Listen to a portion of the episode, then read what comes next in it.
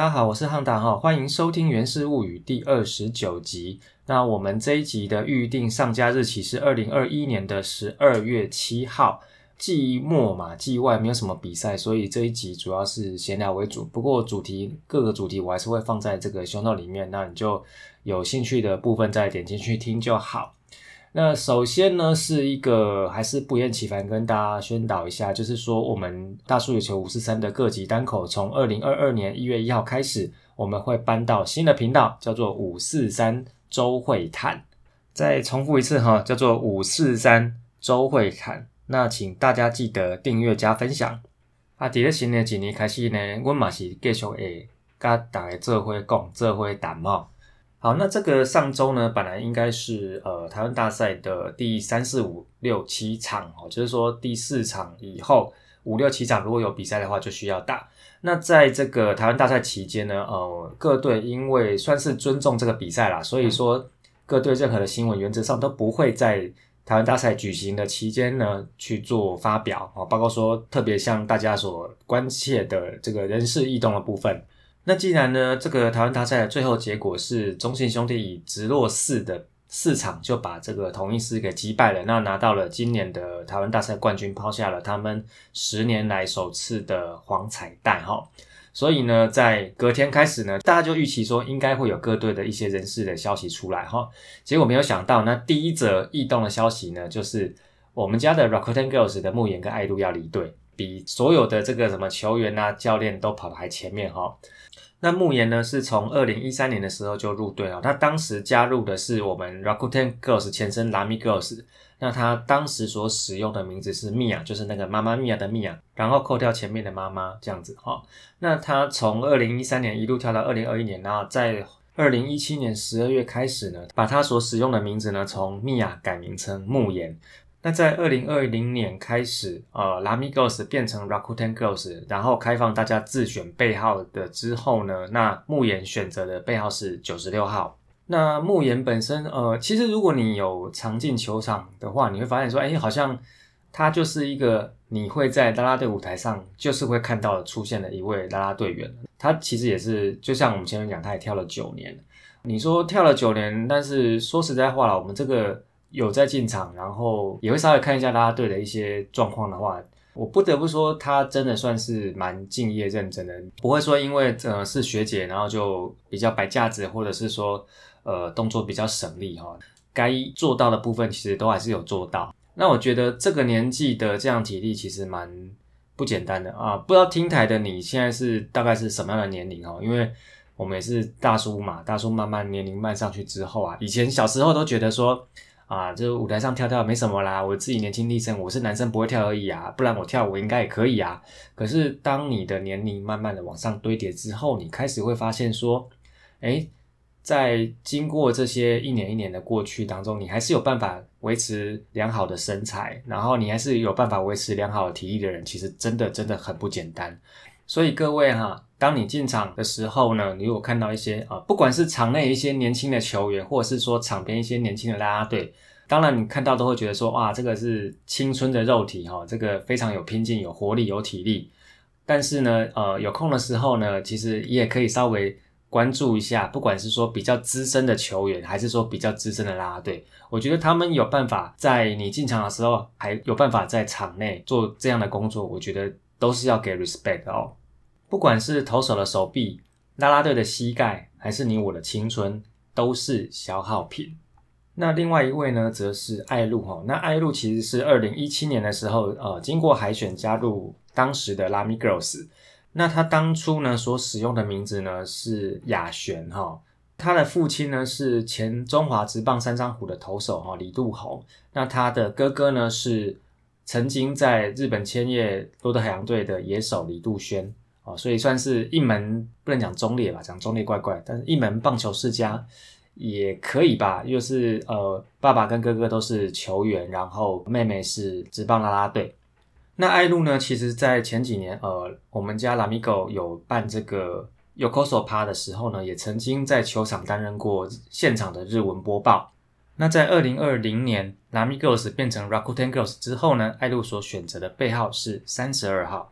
那这几年大家比较熟知的就是说，他在这个 Amiibo 运动吧里面有一个节目叫做《小姐就爱录》，节目本身也蛮有趣的啦。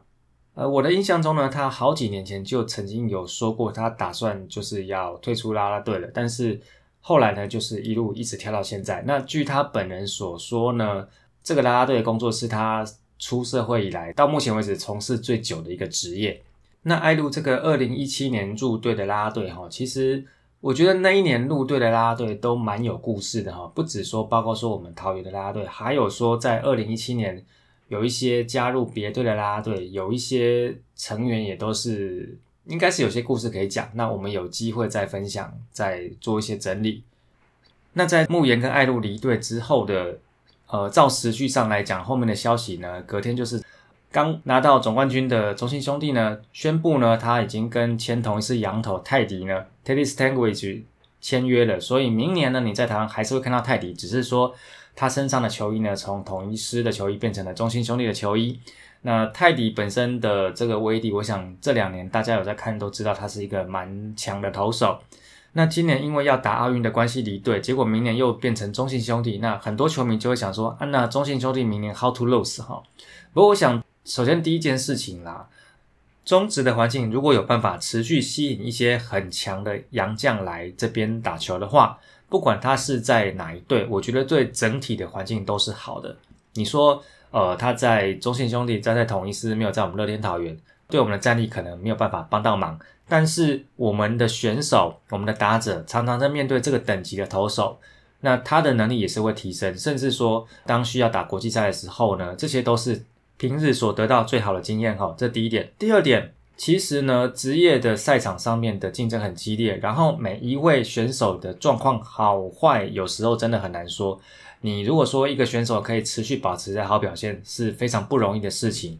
那我们当然也希望说，呃，不管是明年的德保拉、泰迪、罗莉哦，或甚至其他羊头哦，续约的羊头，或者说我们如果有今年一些不错羊头，明年还留下来的话，他们如果维持的很很好的能力，当然 OK。但是这个东西真的没有办法，没有人说的准。有些时候他突然状况不行，就是不行；有的可能本来不怎么样，但是他有办法调整上来，那他就变得很强。好，那接下来呢？呃，在这几天的一个。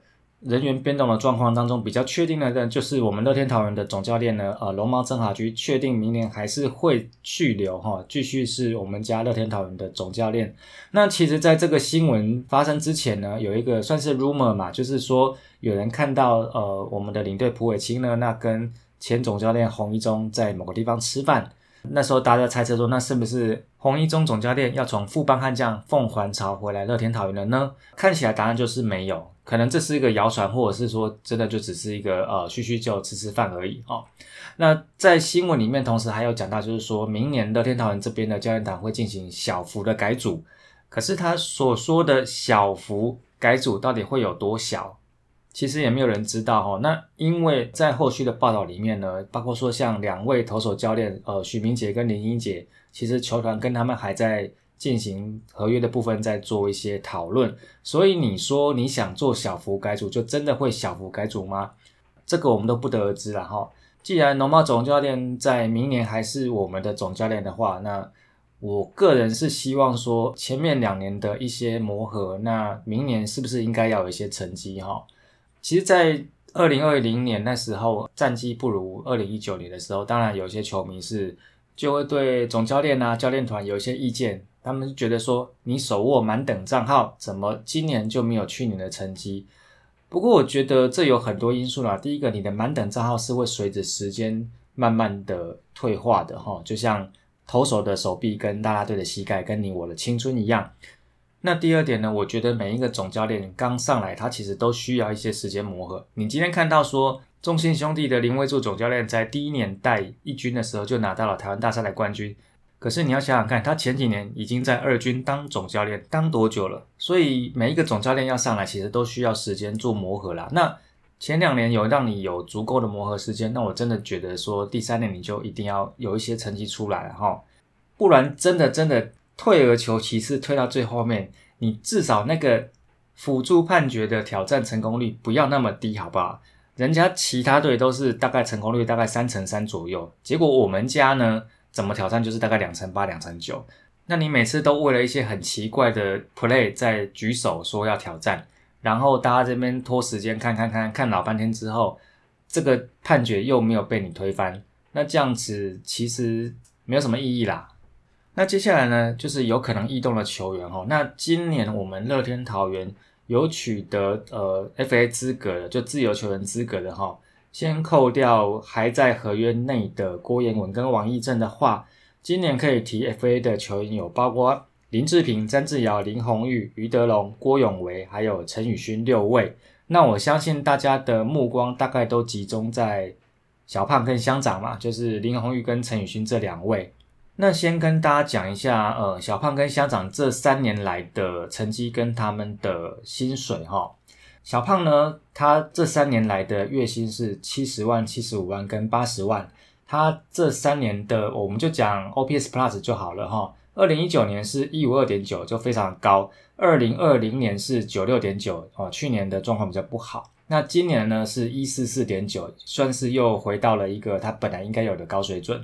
那乡长陈宇勋呢？他这三年来的月薪分别是五十五万、五十三万跟五十八万。成绩呢，我们就讲 EI Plus 好了哈。二零一九年呢是一百一十点六，二零二零年是九十八点一，就是都在联盟平均上面一点点，或者是在联盟平均左右。可是他今年的 EI Plus 有一五零点二，我相信这个数字跟大家今年进场的体感可能会不一样，因为你今年进场。不要说你啦，像我今年进场，如果没有在看到这个数字之前，我都会觉得说，诶，香港今年状况可能也不是很好。你看他终结者的位置都被拔了，然后第七局或第八局上来，有时候就是投一投，然后被打安打或失分，然后又下去。那他是不是就不如以往的身手呢？那其实他今年在数据上的表现都很漂亮。那因为今年不是弹球年，所以我们为了要呃，降低这个弹球年跟非弹球年的误差，所以我今天才讲 ERA Plus。那它的 ERA Plus 还有一百五的话，你会觉得说，基本上这可能不是一个应该要放掉的选手。所以球团现在是跟他们两个都在谈啦。那像乡长的话，以他在季末的时候他的社群媒体的发言，看起来他还是。在意愿上是比较倾向留在台湾这边，但是这个可能就是经纪公司跟球团谈，他们最后谈出来的数字是不是双方都满意？哦，那我会觉得说，不管是小胖还是香长，可能能留还是尽量留下来。那如果说呃听到这个 podcast，你觉得说他们两个都不值得留下来，那也没有关系。那因为 FA 的时候，你可以跟对方的球队要球员，那你想要换谁？我觉得就是一个可以去想象跟讨论的空间。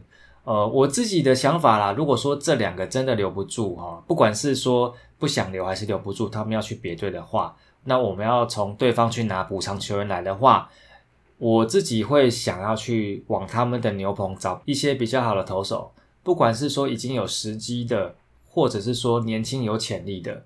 那我觉得说，诶，那大家就可以想想看，说如果是各队的话。不管是换到哪一队，你想要换那一队的谁，那这个就蛮有趣的哦。这可以有空没空，有事没事想想看。那至于沸沸扬扬大家在讨论的这个教练团的部分，因为大家都知道嘛，听起来好像是每一队都在等富邦悍将他们的教练团一定会变什么样。这个其实我们也不知道啦。然后何况呢，可能在这个时候也不见得说是消息不外传，甚至说不定这个时候可能大家都还在谈。很多人都还没有确定，所以说大家可能还是过一阵子吧，等他们有比较确定的消息，再以确定的消息为主就好。那也不用说什么哦，哪一队的教练团很豪华或怎么样。这两年我们看过一些很豪华的阵容，但是很豪华的阵容不尽然就会带来很豪华的成果。所以呢，就让我们继续的看下去。然后再来呢，就是在上周六呢，就是十二月四号的时候呢。我们乐天桃园在自家的桃园球场举行了野餐趴。那其实不止说我们桃园啊，那个魏全龙在这一天也在他们家的主场天母球场也是进行了球迷日的活动。那其实十二月四号这一天是表定的台湾大赛第六站，所以当我们家乐天桃园跟魏全龙把这个日期定出来的时候呢，那时候的心得就是说，哎，啊你这两队都不给中信兄弟跟同一师面子就对了啦，人家在那边打第六站，然后我们在这边。这边野餐啊、晒太阳啊，在那边滚来滚去的哈。那结果后来因为这个台湾大赛市场就砍旧了嘛，反而呢变成了中信兄弟跟统一师很给我们这两队面子，让我们这两队呢无忧无虑的把这个野餐趴跟球迷日都给他办好。那野餐趴呢，基本上就是一个你可以在外野草地上。铺个野餐垫啊，然后带一些自己带来的东西，或者是说你要去后面一些胖卡买一些东西吃吃喝喝。那在场内其实包括说呃 Rocket a n Girls 会有一些做一些表演，然后今年呢也请了两位歌手，一位是陈乃荣，另外一位呢是阿强，就是野球干一边的阿强，共勉之的阿强来唱歌。然后呢还有一些就是球员跟球迷之间的互动游戏。那最后一个 part 呢就是签名会。然后呢，我们刚刚前面讲到的慕言跟爱露呢，这两位 Rakuten Girls 也等于在今天算是完成了他们身为啦啦队身份的最后一次的演出，呃，有点类似隐退趴的味道啦。哈。那我觉得这个活动还不错，就是说像去年跟今年都有办。如果说你这两年都没有空参加，我觉得明年呢野餐趴这个应该会持续办吧。如果明年有机会办的话，我还蛮建议说你明年呢有机会可以来参加一下。好，那今天的原始物语呢，就短短的就差不多到这个地方做结束哈。台湾大赛打完了嘛，那球季结束了嘛，我们就 see you 这个球季。那这个阿罗哈客运也要收了嘛，所以我们就 see you 阿罗哈。那就这样了。如果说你想要保护你的耳朵，这个时候就要记得把节目切掉喽。那我们就下次见喽，拜拜。